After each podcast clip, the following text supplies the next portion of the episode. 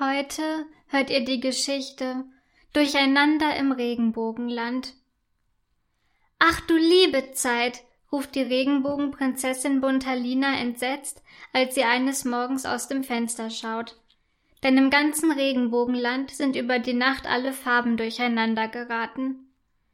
So etwas gab es hier noch nie, bemerkt Buntalina erstaunt, während sie angestrengt darüber nachdenkt, was sie nun unternehmen soll. Ob ich vielleicht das Königreich Farbenpracht auf der anderen Seite im Regenbogenland um Hilfe bitten soll, überlegt sie. Aber König Fabelius von Farbenpracht hat immer so viel zu tun. Ich möchte ihn nicht bei seiner Arbeit stören, denkt sie schließlich. Angestrengt überlegt sie weiter.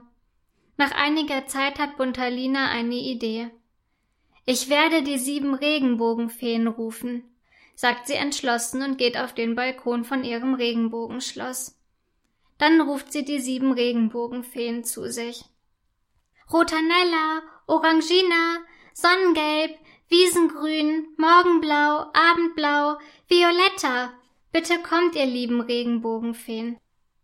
Kurz darauf kommen die sieben winzigen Regenbogenfeen angeflogen und lassen sich auf Buntalinas ausgestreckter Hand nieder. Aufgeregt plappern sie in ihren hohen piepsigen Stimmen durcheinander. Was ist denn los? Wie sieht es denn hier im Regenbogenland aus? Warum hast du uns gerufen? Es sind ja alle Farben durcheinander.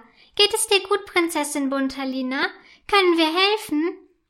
Langsam, langsam, unterbricht Buntalina die Regenbogenfeen schließlich. Ich verstehe ja kein Wort, wenn ihr so durcheinander redet. Also, beginnt sie dann zu erzählen. Ich habe euch lieben Regenbogenfeen gerufen, weil im Regenbogenland, wie ihr es vielleicht schon sehen könnt, alle Farben durcheinander geraten sind. Da dachte ich, dass ihr vielleicht helfen könnt. Und ob wir da helfen können, verlass dich ganz auf uns, sagt die etwas vorlaute Rotanella. Aber Rotanella, hält das Feenkind Sonnengelb sie auf. Wie sollen wir denn in diesem Durcheinander unsere Farben finden? Ach Süße, antwortet Rotanella.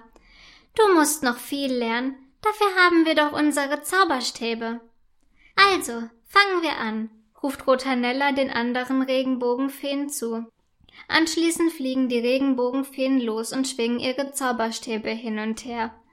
Bunter Feenstaub rieselt auf das Durcheinander herab. Prinzessin Buntalina schaut ihnen gespannt zu, wie jede einzelne Regenbogenfee sich um ihre Farbe kümmert. Von Rotanellas Zauberstab rieselt roter Feenstaub, während sich das ganze Rot wieder an den Anfang vom Regenbogenland sortiert.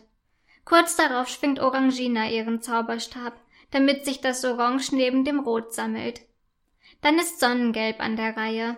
Von ihrem Zauberstab rieselt gelber Feenstaub, während das Gelb neben das Orange schwebt. Gut gemacht, Sonnengelb, lobt Rotanella sie, während Sonnengelb über das ganze Gesicht strahlt. Als Wiesengrün ihren Zauberstab hin und her schwingt, sammelt sich das Grün neben dem Gelb. Prinzessin Buntalina traut ihren Augen nicht denn sowas hat sie noch nie gesehen. Ihr lieben Regenbogenfeen, ruft sie begeistert, ihr macht das toll. Nun schwenkt Morgenblau ihren Zauberstab, und kurz darauf sammelt sich das Hellblau neben dem Grün. Dann ist Abendblau an der Reihe. Langsam schwingt sie ihren Zauberstab hin und her.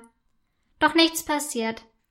Schneller, Abendblau, fordert Rotanella sie auf. Du musst deinen Zauberstab schneller schwingen. Ich versuche es, antwortet Abendblau. Kurze Zeit später schwingt sie ihren Zauberstab tatsächlich ein bisschen schneller. Dunkelblauer Feenstaub rieselt von ihm herab, während sich das Dunkelblau neben das Hellblau sortiert. Danach schwingt noch Violetta ihren Zauberstab hin und her. Dabei sammelt sich das Violett neben dem Dunkelblau am Ende vom Regenbogenland. Vielen Dank, ihr lieben Regenbogenfeen, dass ihr das Regenbogenland aufgeräumt habt ruft Prinzessin Buntalina ihnen zu. Das haben wir gerne gemacht, ruft Rotanella zurück. Es ist schon spät, stellt Buntalina plötzlich fest. Möchtet ihr heute Nacht bei mir im Regenbogenschloss übernachten? fragt sie die Regenbogenfeen, die erfreut zustimmen. Gemeinsam kuscheln sie sich in Buntalinas Bett und erzählen sich gute Nachtgeschichten.